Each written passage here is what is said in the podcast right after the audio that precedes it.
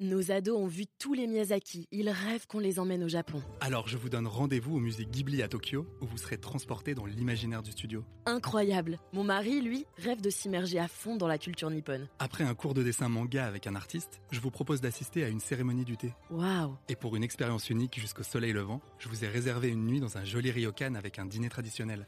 Je nous y vois déjà. Avec Marco Vasco, ne rêvez plus, vivez votre voyage l'esprit libre. Au rendez-vous sur marcovasco.fr pour imaginer votre prochain voyage sur mesure. Les podcasts du Figaro.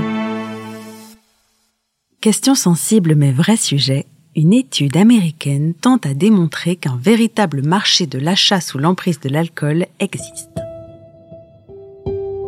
Bonjour à tous et bienvenue dans cet épisode de Parlons Vin, le podcast qui vous dit tout sur ce que vous n'osez jamais demander.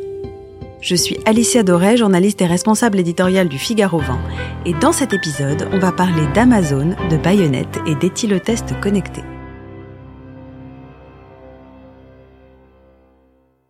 C'est comme qui dirait un lieu commun. L'ivresse est connue pour rapprocher les esprits et les corps, enfin, dit plus prosaïquement, elle favorise l'interaction sociale. On sait que l'alcool délie les langues, donne confiance, transcende, gomme les imperfections, parfois tout à la fois. Et souvent de manière illusoire. Mais ce qu'on sait moins, c'est que cette euphorie provoquerait des dommages collatéraux insoupçonnés. En fait, s'enivrer rendrait plus dépensier si l'on en croit à une étude menée en 2019 par le site américain The Hustle. Non pas qu'une pinte de bière en appelle une autre, puis une autre, jusqu'à épuisement du porte-monnaie. Il est plutôt question de l'impulsivité dépensière une fois l'alcool ingéré, poussé inévitablement vers des achats désormais possibles en quelques clics à toute heure du jour, et surtout de la nuit. En quelques années, on dit que les achats en ligne sous l'emprise d'alcool sont devenus un véritable marché. Dans cette consultation de plus de 2000 consommateurs d'alcool, près de 4 sur 5 ont avoué avoir déjà procédé à une transaction après quelques verres. Ce qui peut paraître conséquent n'est rien face à la somme annuelle moyenne dépensée en état d'ébriété par ces mêmes personnes, à peu près 400 euros. L'étude va très loin puisqu'elle met en évidence que les vêtements sont les achats les plus prisés, assez équitablement répartis entre femmes, à raison de 80%, et hommes, 78%, travaillant majoritairement dans les secteurs du sport, des transports et de l'énergie.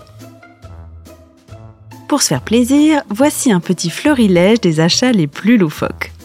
Une baïonnette datant de la Seconde Guerre mondiale, un château gonflable grandeur nature, une paire de lunettes à vision nocturne à 2000 euros. Tout ça pour arriver à la conclusion suivante. Non seulement boire rend plus dépensier, mais il existe un marché qui pèserait en extrapolant 45 milliards de dollars. Le shopping, c'est l'activité la plus banale au monde, mais surtout, c'est une activité compensatoire pour beaucoup de personnes. Un aspect compensatoire, donc, que l'on retrouve souvent dans le fait de consommer de l'alcool. Faire du shopping après avoir bu ne serait donc que le prolongement logique d'une volonté de combler un vide. Naturellement, la propension de l'être humain moderne à sortir sa carte bleue en rentrant d'un after-work profite à pas mal de monde, mais surtout à Amazon. En fait, 85% des sondés citent la plateforme de Jeff Bezos, suivie de très loin par eBay, à raison de 21%. Les ventes flash apparaissant soudainement en fin de soirée n'y sont bien sûr pas étrangères. Il existe néanmoins des moyens pour lutter contre la tentation. La première, assez basique, réside dans la possibilité de cacher sa carte avant de partir rejoindre ses partenaires d'ivresse. Avec l'avantage non négligeable de ne pas retrouver son moyen de paiement en rentrant, hélas proportionnel au risque de ne jamais le retrouver. Mais dans un monde où bon nombre de problèmes sont résolus avec un smartphone, il se trouve qu'un projet d'application a vu le jour justement dans le but d'éviter ces achats potentiellement regrettables, baptisé DrinkPay. Le principe est simple. Il suffit d'entrer son numéro de carte bancaire, puis de définir une limite de dépenses et de taux d'alcoolémie grâce à l'usage d'un éthylotest connecté. Comme lorsqu'il s'agit de conduire, on souffle pour savoir s'il est possible d'activer le paiement. Le seul problème, c'est que le projet qui date de 2017 semble ne jamais avoir vu le jour. Alors en attendant, gare au découvert. Si vous avez aimé ce podcast, n'hésitez pas à le partager et à vous abonner.